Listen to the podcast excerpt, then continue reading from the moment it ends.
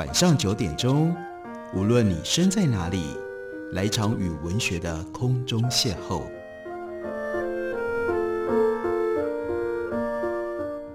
杨照谈书，邀您一同遨游文学世界，认识古今中外的经典之作。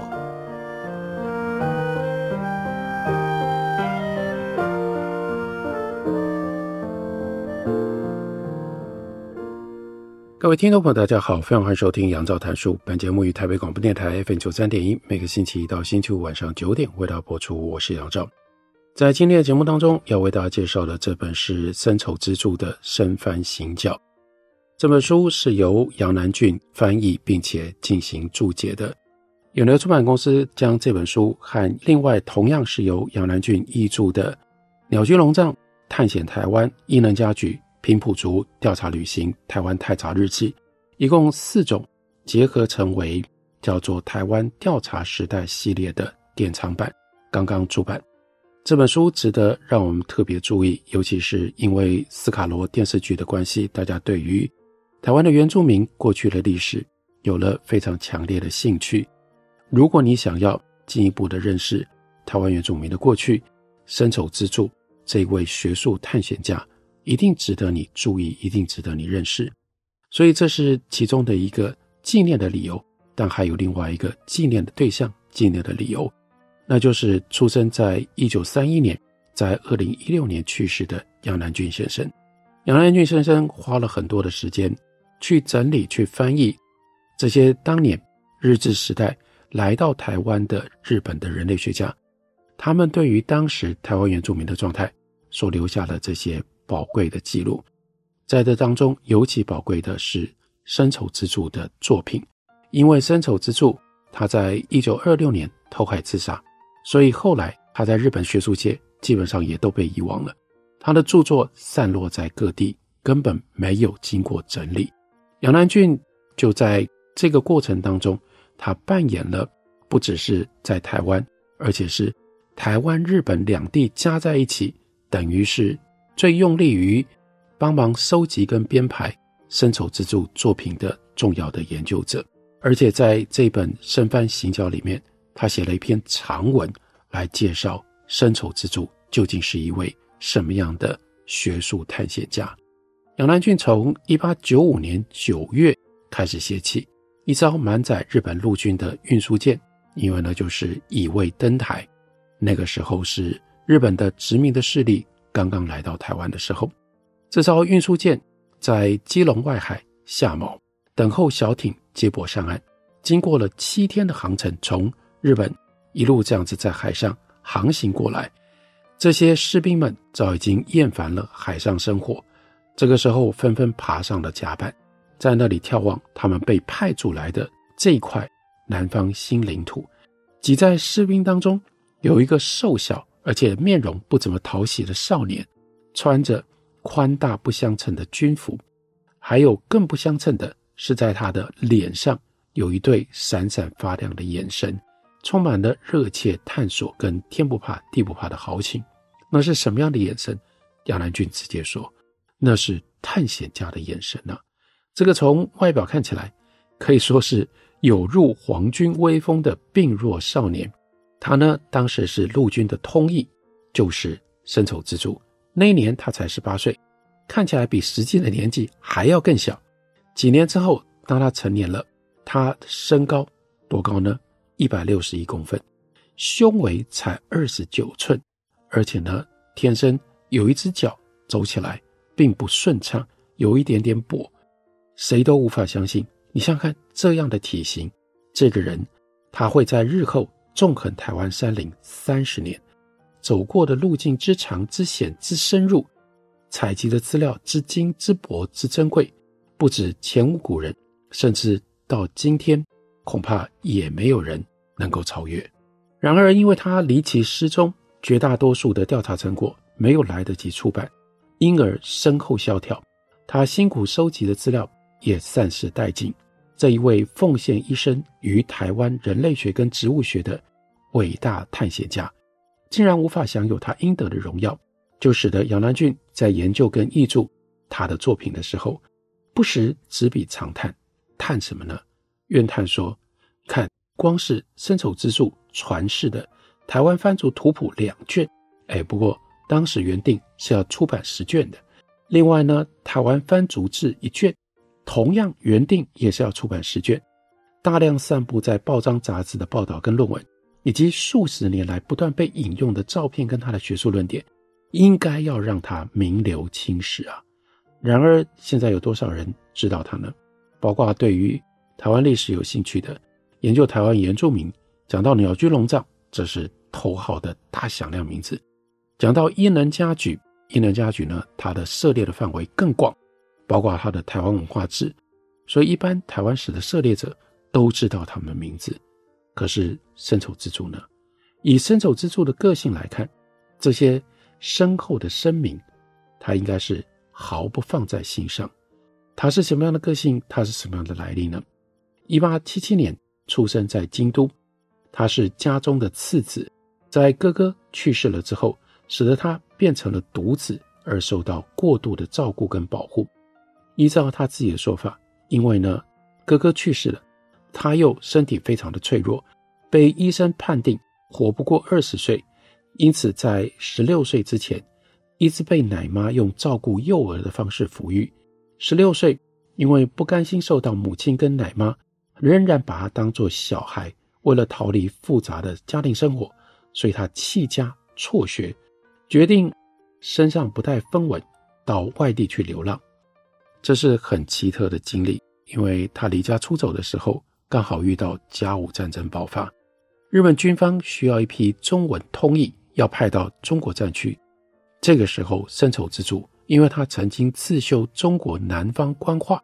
虽然因为是自修。只略通皮毛，哎，也被录用了，准备派往辽东半岛去服役。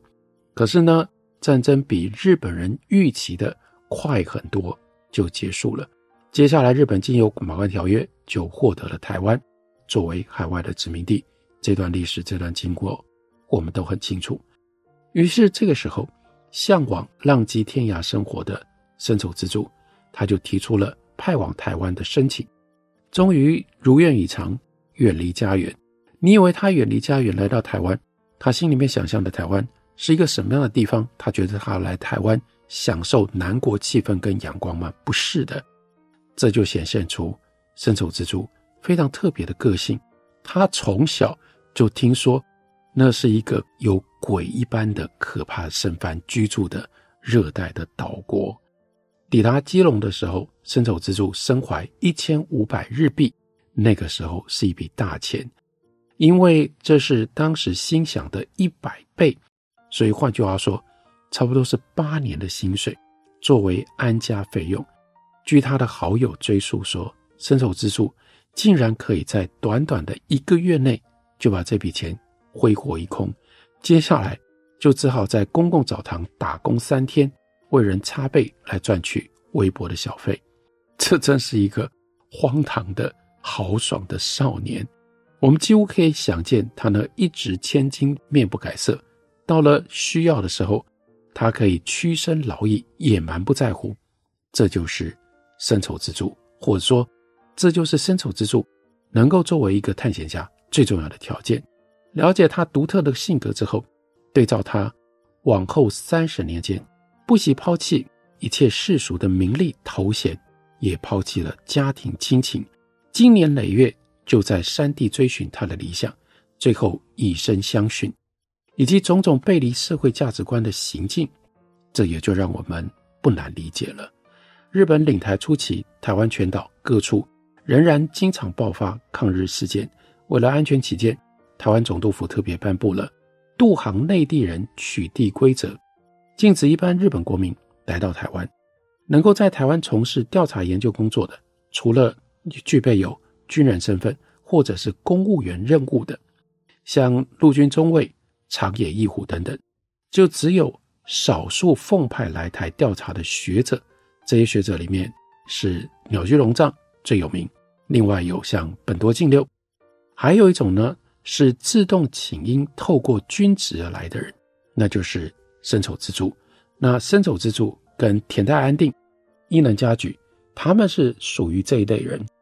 他们为什么要透过军职来到台湾？因为他们有理想需要实践，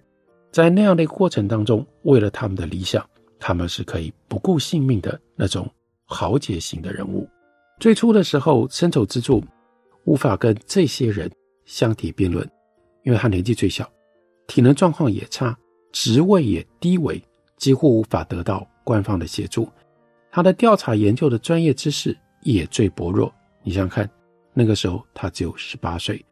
他初到台湾的时候，还是一个充满浪漫幻想的懵懂的少年。因为公务进入到了藩地，进入到了山地，对于所见所闻引发好奇心，而决定倾注一生的心力在台湾全岛翻地的调查研究。但也正因为这样，他就在台湾成长。从十八岁之后，台湾就吸引了他，他几乎。很少回到日本，他真的在台湾成长。接下来，把他的一生生命当中最重要的活动，通通都投注在台湾的山地了。我们休息一会儿，等我回来继续聊。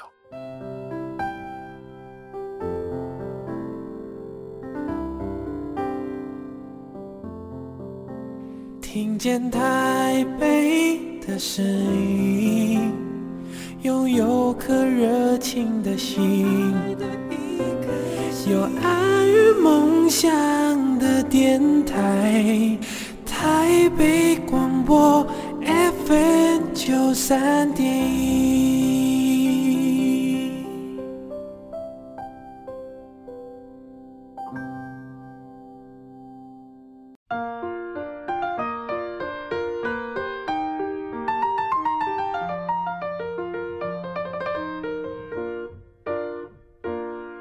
感谢您继续收听《杨照谈书》。本节目于台北广播电台 F 九三点一，每个星期一到星期五晚上九点为大家播出到九点半。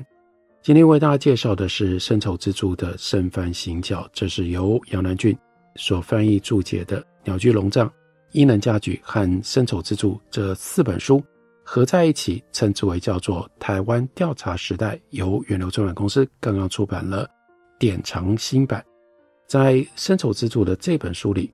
杨南俊。写了一篇长文，让我们更进一步的知道深帚之助究竟是一个什么样的人，并且大概绝大部分的人，只要好好读过这篇文章，一定都会深受感动。你要知道，绝对值得认识深帚之助这一位来到台湾待了三十年，把他的一生几乎全部都耗费在台湾山地的这一位日本探险家，这一位人类学家、植物学家。但是更重要的身份是探险家，在杨兰娟的文章里就引用了深帚之助自己的说法。他说：“我国也就指的是日本，领有台湾的头一年，未及成年的我，那个时候十八岁，跟随着陆军来到台湾，兵马空众之间，不觉已经接近了岁末，到了年底了。第二年的一月，也就是一八九六年，因为公务到藩地去调查。”不知不觉当中就感染了，叫做藩界的趣味。后来逐渐增加全岛藩地的调查行动，随着调查的进展，发出的疑问越来越多，调查行动也就漫无节制地延续下去了。当时我为了自己的志趣，不惜倾注私财、个人的收入、个人的财产，从事危险的藩地以及藩人的调查。这是我一生当中最感到快意的一件事。想到我自己已经耗费全部的青春岁月，多次出入于生死之境，驰骋于白云去来的翻社群中，最后奇迹似的还活到这个时候，回想起来不禁就充满了幸福的感觉。深帚之处为了要实践自己的平生志趣，他就靠着过人的毅力。一一扭转他在客观条件上种种的劣势。首先，他努力学习原住民的语言，以短短一年多的时间，他就精通各族的语言。而且呢，他后来先后出版了《排湾番语集》《阿妹番语集》《布农番语集》《泰鲁格》，也就是东部泰雅的番语集。另外呢，《塔罗狗》，这是西部泰雅的番语集。成为早期台湾总督府番务本属最佳的番语使用的范本。另外呢，为了要学习植物方面的知识，森丑之助特别住进植物学家叫做小西成章的宿舍。随着小西成章深入到前人足迹没有到的地方，在调查地图上都仍然属于空白的山川形势，还有森林植物的分布。这个时候，他甚至常常不顾性命安全。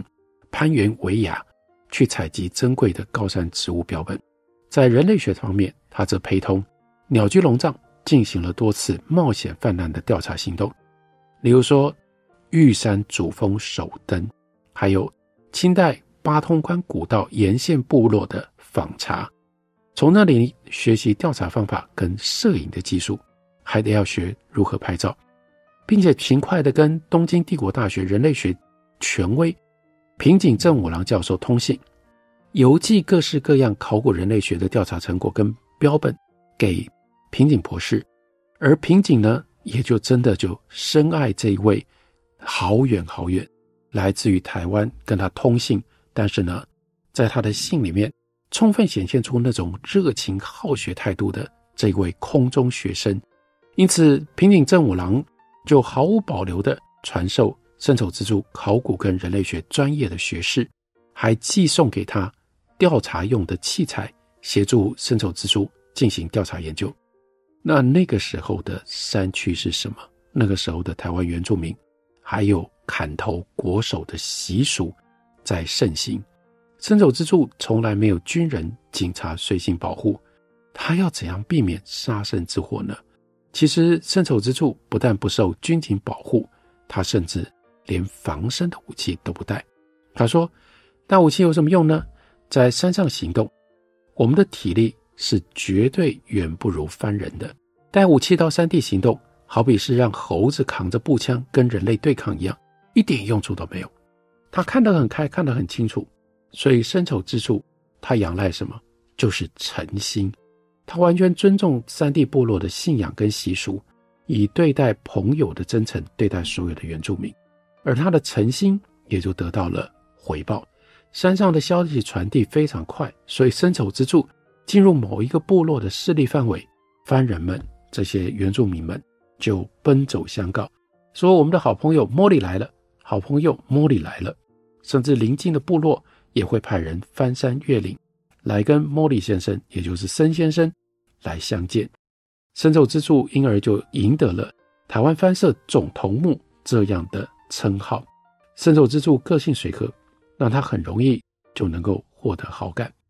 杨南郡讲了一个小故事，那就是森丑之处有一次呢，跟鸟居龙藏还有汉人叫做张君楚，到屏东的水底寮去访问。当地人吃槟榔，每个人呢都有血红的嘴唇，以及被槟榔汁染黑了的牙齿。不管走到哪里，居民呢好客，所以通常他们的方式。就捧出一盆用老叶包好的槟榔，鸟军龙藏跟张君楚根本不敢试，就只有这个莫里桑，他呢高高兴兴的从主人的手里接过来，放进到嘴里就大嚼特嚼。入境随俗是赢得友谊，让调查行动最顺利的一种方式。为了调查的需要，森丑之助他不只是跋涉于崎岖的山径，更经常必须要穿越没有路的地方。翻越山棱，横过断崖，涉渡溪祸，以他那样瘦小的身躯，再说一次，一百六十一公分高而已。还有呢，一只脚跛着，他必须要付出加倍的辛苦跟毅力。有一次，他和鸟居龙藏必须要渡过暴雨之后的大安溪，望着浊浪滚滚的激流，同行的脚夫都害怕。鸟居龙藏呢，二话不说。他也是有这种气概的探险家，就把行李顶在头上，踏溪而过。莫里，森丑之处衡量自己的体型，他接受原住民的建议，绕到溪流的上游比较安全的地方涉渡。两天半之后，当一行人气喘吁吁地赶到对岸的定点，发现鸟居龙藏正悠闲地在那里煮茶，在等他们呢。这件事情让我们见识了鸟居龙藏的胆量，但是呢，身丑之处以瘦弱的身躯愿意克服万难，具备有这样坚强的意志，也让我们更加敬佩。还有一次，是他和鸟居龙藏临时决定要攀登，那时候仍然没有人去到，仍然属于处女峰的玉山主峰。完成了玉山首登之后，由覆盖着雪的大斜坡北下八通关，一路上碎石断崖、刺柏交相肆虐，身处之处连翻带滚了好几回，连草鞋都烂掉了，赤着脚。踩在刺柏灌丛密生的路上，毫无怨言的继续走。他在台湾调查探险三十年，他所经过的千崖万祸，连健壮的登山好汉都举步维艰。我们几乎无法想象，他到底是如何拖着他的那一只脚，一跛一跛、一拐一拐的走过去的。看过伸手之助的调查报告跟摄影图像的人，无不佩服他观察入微。伸手之助的文字细腻生动到让读者有如亲临现场，不同于一般大量资料罗列式的生硬的报告。伸手之助的报道文章《北番行》《南中央山脉探险》《偷窃骷髅忏悔录》等等这些文章，阅读的时候，你好像可以闻到气味，你可以感觉到心跳。而他拍的照片不只是本身充满了动感，还有很重要的是。他所写的解说，身手之柱详细介绍被拍摄的人的背景，也描述被拍摄人在拍摄前后的动作或者是对话，